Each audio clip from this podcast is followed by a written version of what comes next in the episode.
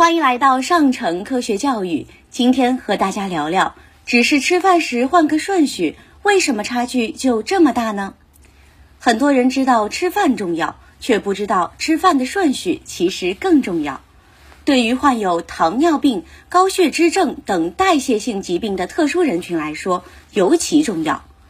众所周知，碳水化合物对血糖贡献最大，而我们的主食米饭。通常被认为是一种高血糖指数的食物。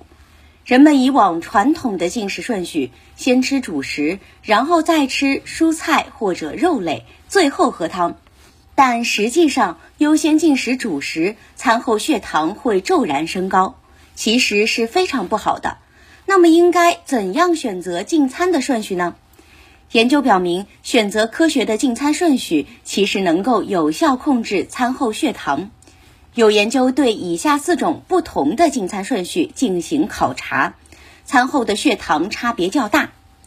一、先吃菜后吃肉和饭；二、先吃肉后吃菜和饭；三、菜肉饭顺序间隔进餐；四、菜肉饭混在一起吃；五、先吃饭后吃菜和肉。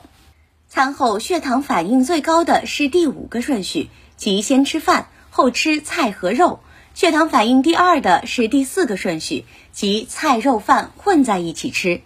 第一二三的进餐顺序，餐后的血糖变化不是很显著。当然，如果在吃菜之前先喝汤，效果就更好了。综上所述，按照汤、菜、肉、饭的顺序间隔进餐。不仅能够增加饱腹感，还能延缓胃排空，减少肠蠕动，有助于减低血糖。那为什么会这样呢？究其原因，主要是主食的血糖反应较高，而蔬菜和肉的膳食纤维和蛋白质的血糖反应较低，同时增加了饱腹感，减慢了胃的排空，延缓了对碳水化合物的吸收。另外，因为血糖升高的时间在早中晚有差别。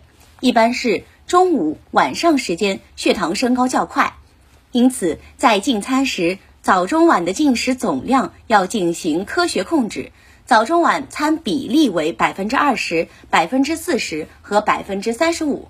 对于低血糖的人员，可以选择少量多次，在三餐中间增加进餐次数，总量不变。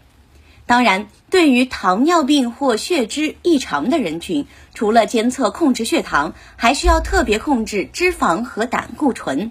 餐桌上要少吃脂肪含量较高的肉类，增加鸡肉、牛肉食用，也适当多吃鱼类。同时还要少吃动物内脏及猪脑、羊脑等。二零二二年四月二十六号，《中国居民膳食指南二零二二》正式发布。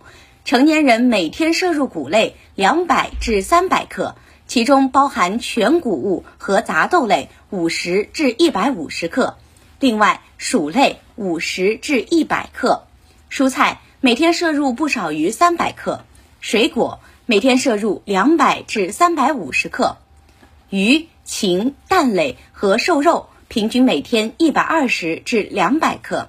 你吃对了吗？更多科学知识尽在科普中国，欢迎下载科普中国 APP，获取更多有趣有料的科学知识。